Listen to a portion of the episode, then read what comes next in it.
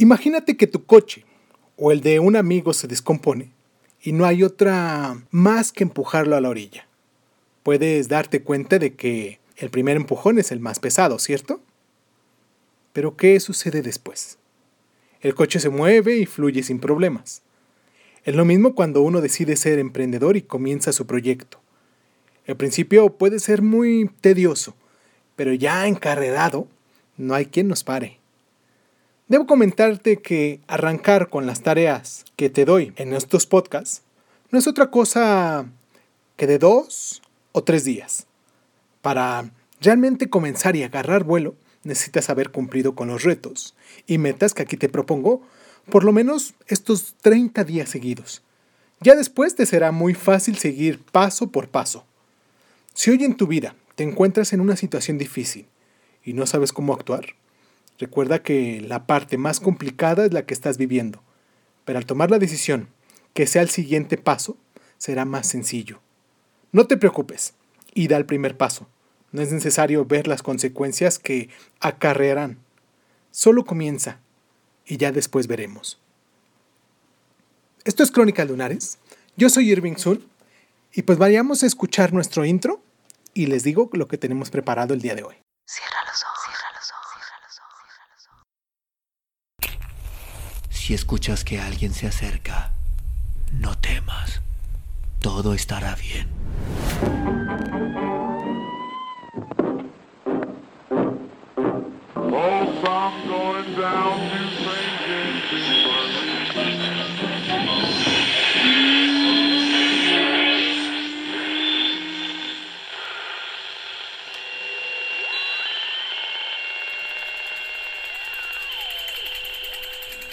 Estás escuchando, escuchando Crónica, Crónica, Crónica el lugar, el lugar donde, donde, donde tus tus oídos. Bienvenido. Las cenas en la Ciudad de México son incomparables. Luces, música, colores, aromas y texturas visten mesas llenas de recetas tan elegantes y alegres como la gente que las prepara. Las noches capitalinas son la mejor opción para juntarse con amigos o familia y ponerte al día de lo que has vivido durante la semana o simplemente de lo que vas viviendo al día. Las noches mexicanas son mesas listas para el mejor platillo de todos, la autenticidad, la complicidad. Después de compartirle los recuerdos de algunos de mis platillos favoritos de la Ciudad de México, como si las cocinas del DF me desearan un buen viaje con estos grandes recuerdos, ajusto mi cinturón de seguridad, enciendo mi coche y me encamino directo y sin escalas hasta Puebla, Puebla. Pero antes de irnos, quiero darles tres recetas. ¿Les parece? Tres recetas que las podemos encontrar en diferentes restaurantes de aquí de la Ciudad de México. Bueno, de mi Ciudad de México a pesar de que ya ahorita ya no estoy viviendo allá, de todos modos, me sigo sintiendo como si yo estuviera allá. Les voy a dar la receta, la primera receta, que es espagueti con pollo al presto de poblano. ¿Les parece? Los ingredientes son los siguientes. Para el pesto, media cebolla blanca, un diente de ajo, dos chiles poblanos asados y desvenados, un cuarto de taza de agua, una taza de cilantro, un cuarto de taza de aceite de oliva, cinco piezas de almendras, dos cucharadas de queso, parmesano y rallado, un toque de sal y un toque de pimienta. Para las pechugas, dos pechugas de pollo limpias, dos cucharadas de aceite de oliva, un paquete de espagueti cocido. El procedimiento es el siguiente. En tu licuadora mezcla la cebolla, el ajo, los chiles, el cilantro, el agua, el queso y el aceite de oliva. Ah, las almendras. Y, echen, y pónganle un poquito de sal y pimienta para poder mm, resaltar el sabor y unta un tercio del pesto al pollo. En un sartén, con poco aceite, cocina el pollo hasta que esté dorado córtalo en tiras y vamos a ponerlo a un lado. Reservémoslo. Para servirlo, pone encima de la pasta y agrega el pesto que ya habíamos reservado anteriormente. Esto es para cuatro porciones y normalmente nos tardaremos unos 20 minutos en hacerlo. Claro, a lo mejor si no acostumbras a hacer de comer, pues a lo mejor te tardarás un poquito más, unos 10 minutos más, quizás una media hora. Pero es una receta muy sencilla. Esta es una nota. Para hacer el pan de ajo, frota una rebanada de pan con un trozo de ajo, tírale un toque de aceite de oliva y mételo en tu horno unos minutos para dorar. ¿Qué tal, eh? Haremos esta receta de espagueti con pollo al pesto de poblano. ¿Y qué tal si nos tomamos un martini de manzana verde? Antes de pasar a nuestro siguiente estado, que es el recorrido que he hecho tantas veces y me ha gustado, antes de irnos de mi ciudad, de la Ciudad de México, del DF, como ya no le llaman ahora, ya nada más es Ciudad de México, pues vamos a tomarnos un martini de manzana verde. Los ingredientes son un cuarto de taza de vodka, una media taza de licor de manzana, una taza de jugo de manzana verde y una pieza de manzana verde. El procedimiento es el siguiente. Pon una copa de martini en el congelador para que esté bien fría a la hora de servir. En un mezclador coloca hielos con el vodka, el licor de manzana y el jugo de manzana. Agita ligeramente. Saca la copa del congelador, tira un poco de martini y coloca una rebanada de manzana con todo y cáscara solamente para decorar. Y ahora, para el viaje, ¿qué tal si hacemos unas botanas de papas y cacahuates? ¿Les parece? Ya que estamos en esto, antes de irnos, pues pasemos a preparar una botanita. Los ingredientes son dos piezas de papa medianas en gajos, un cuarto de taza de cacahuate pelados, un cuarto de taza de pistache, un cuarto de taza de habas, un cuarto de taza de pepitas peladas, un cuarto de taza de garbanzos, dos piezas de chile de árbol seco, dos dientes de ajo con piel, dos piezas de limón, sal y un toque de aceite. El procedimiento es el siguiente. En un sartén o en un comal, con solo un toque de aceite, tira las papas en gajos. Deja por un rato hasta que se doren. Agrega los cacahuates, los pistaches, las habas, las pepitas y los garbanzos. Mueve un poco y tira el chile de árbol junto con el ajo. Deja que se integren bien todos esos sabores. Por último, dale un toque de sabor con un poco de sal y pues muévele un poco más. Checa que las papas estén bien cocidas y sirve de inmediato en algún platón para botanas con un poco de limón. O para nuestro viaje, pues preparémoslos en un pequeño topercito y le vamos echando limón conforme vayamos comiendo. Hoy terminamos nuestra tercera parte de este cuento que hemos estado leyendo los últimos dos días. Hoy es la tercera parte de este cuento de Un escándalo en Bohemia de Arthur Conan Doyle. Y, ah, les decía que también íbamos a hablar de la cebolla, ¿les parece? Antes de pasar a nuestro cuento, hablemos de la cebolla. Como decíamos el día de ayer, rescatemos, o como les dije, rescatemos nuestro sistema inmunológico. O algo así era, ¿no? El chiste es que hoy hablaremos de la cebolla, porque también la cebolla nos ayuda mucho. Esta verdura nos ayuda mucho en nuestro sistema inmunitario. Esta verdura popular fomenta la salud a la vez que aporta su rico sabor a los alimentos. Son muy ricas en quercetina, flavonoide, un poderosísimo antioxidante que bloquea la formación de células cancerígenas. La cuercetina tiene propiedades antiinflamatorias, antibiológicas y antivíricas que como el betacaroteno no se destruye con la cocción. Se cree que suprime también la actividad de la Heliocobacteria pylori, Heliocobacteria pylori, que causa úlceras estomacales e intoxicaciones alimenticias. Ayuda a reducir el colesterol, diluye la sangre y proviene la formación de coágulos. Las cebollas pueden producir indigestión a las personas con dolencias gastrointestinales, especialmente crudas.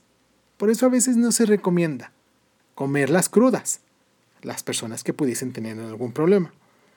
Vamos a hacer una sopa de cebolla.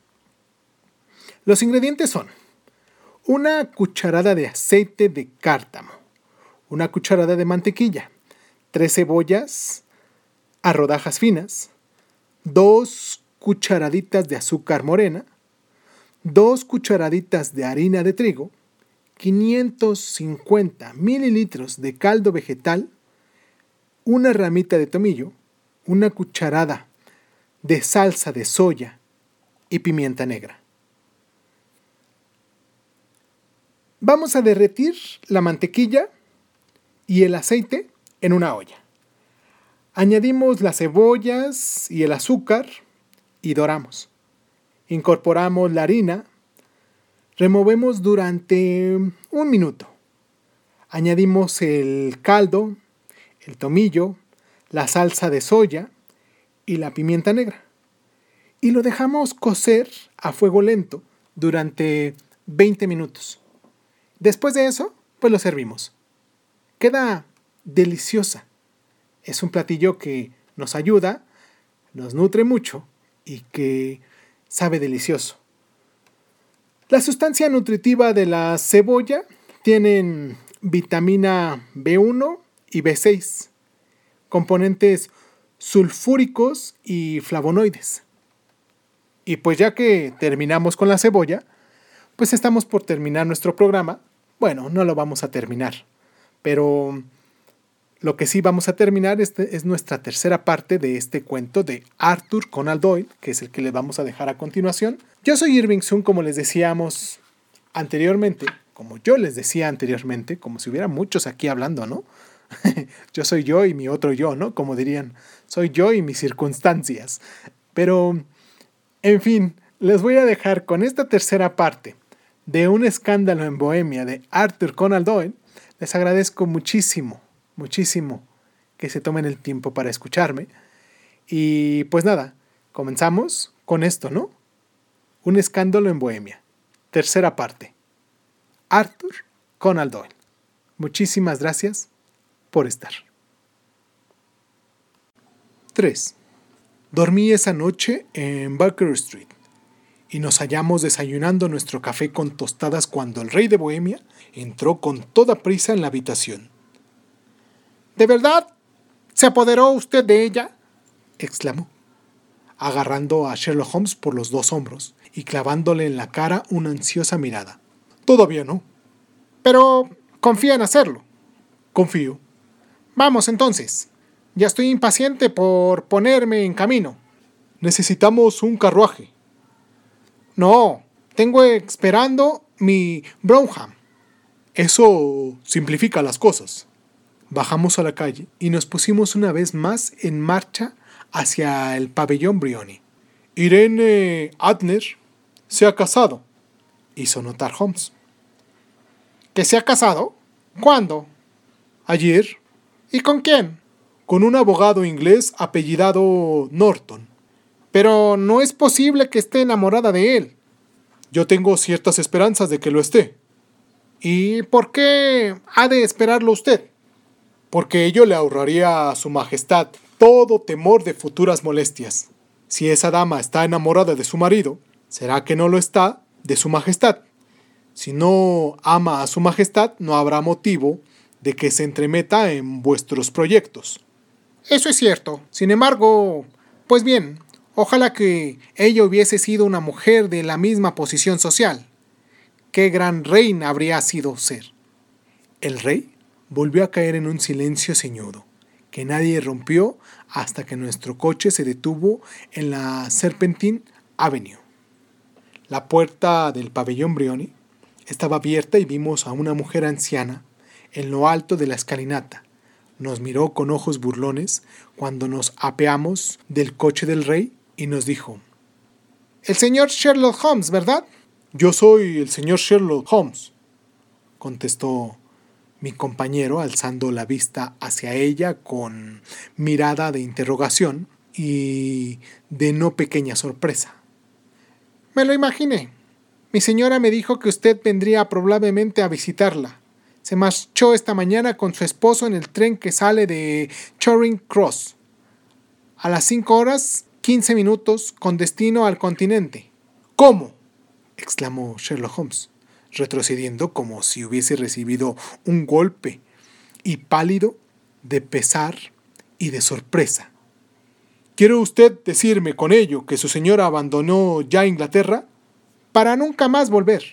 ¿Y esos documentos? preguntó con voz ronca el rey. Todo está perdido. Eso vamos a verlo. Sherlock Holmes apartó con el brazo a la criada y se precipitó al interior del cuarto de estar, siguiendo por el rey y por mí. Los muebles se hallaban desparramados en todas direcciones, los estantes desmantelados, los cajones abiertos, como si aquella dama lo hubiese registrado y saqueado todo antes de su fuga.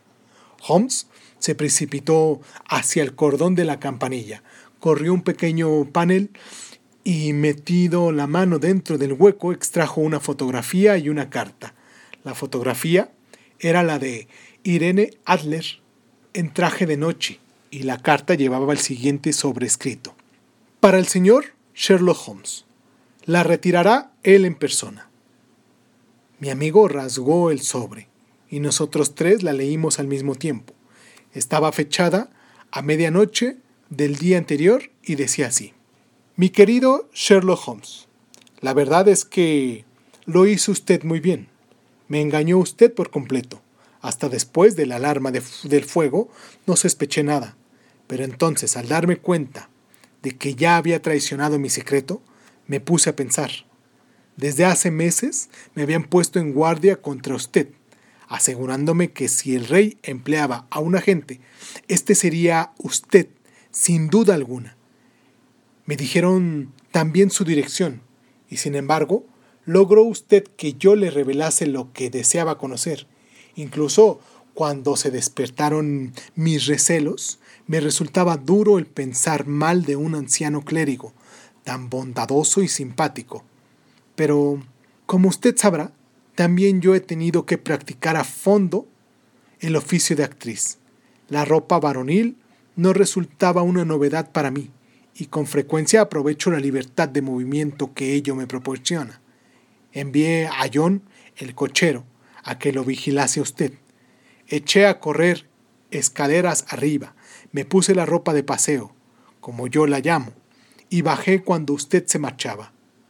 Pues bien, yo le seguí hasta la misma puerta, comprobando así que me había convertido en objeto de interés para el célebre Sherlock Holmes.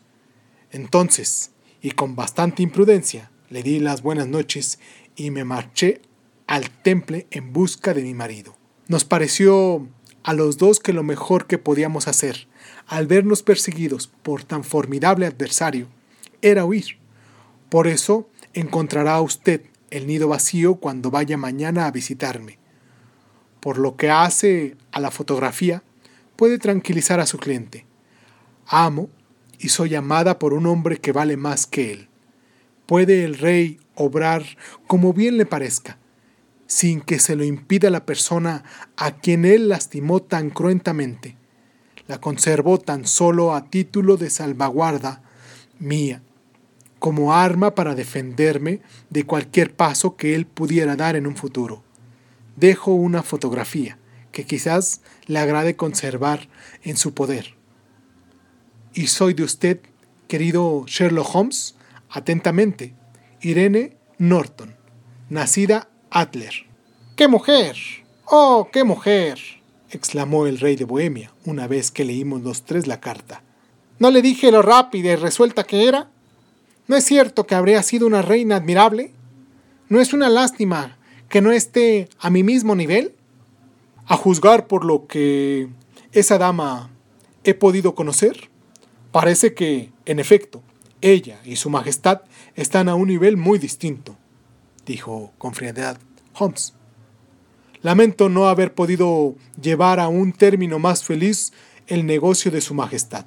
Todo lo contrario, mi querido señor, exclamó el rey. No ha podido tener un término más feliz. Me consta que su palabra es sagrada. La fotografía es ahora tan inofensiva como si hubiese ardido en el fuego. Me felicito de oírle decir eso a su majestad. Tengo contraída una deuda inmensa con usted, Dígame, por favor, ¿de qué manera puedo recompensarle? Este anillo... Se sacó del dedo un anillo de esmeralda en forma de serpiente y se lo presentó en la palma de su mano. Su Majestad está en posesión de algo que yo valoro en mucho más, dijo Sherlock Holmes. No tiene usted más que nombrármelo. Esa fotografía. El rey se quedó mirando con asombro y exclamó. ¿La fotografía de Irene? Es suya, desde luego, si así lo desea. Doy las gracias a Su Majestad, de modo pues que ya no queda nada por tratar de ese asunto. Tengo el honor de dar los buenos días a Su Majestad. Holmes se inclinó, se volvió sin darse por enterado de la mano del rey, le alargaba y echó a andar, acompañado por mí, hacia sus habitaciones. Y así fue como se cernió amenazador sobre el reino de Bohemia, un gran escándalo y cómo el ingenio de una mujer desbarató los planes mejor trazados de Sherlock Holmes. En otro tiempo, acostumbraba a este bromear a propósito de la inteligencia de las mujeres, pero ya no le he vuelto a oír expresarse de ese modo en los últimos tiempos. Y siempre que habla de Irene Adler, o cuando hace referencia a su fotografía, le da el honroso título de la mujer.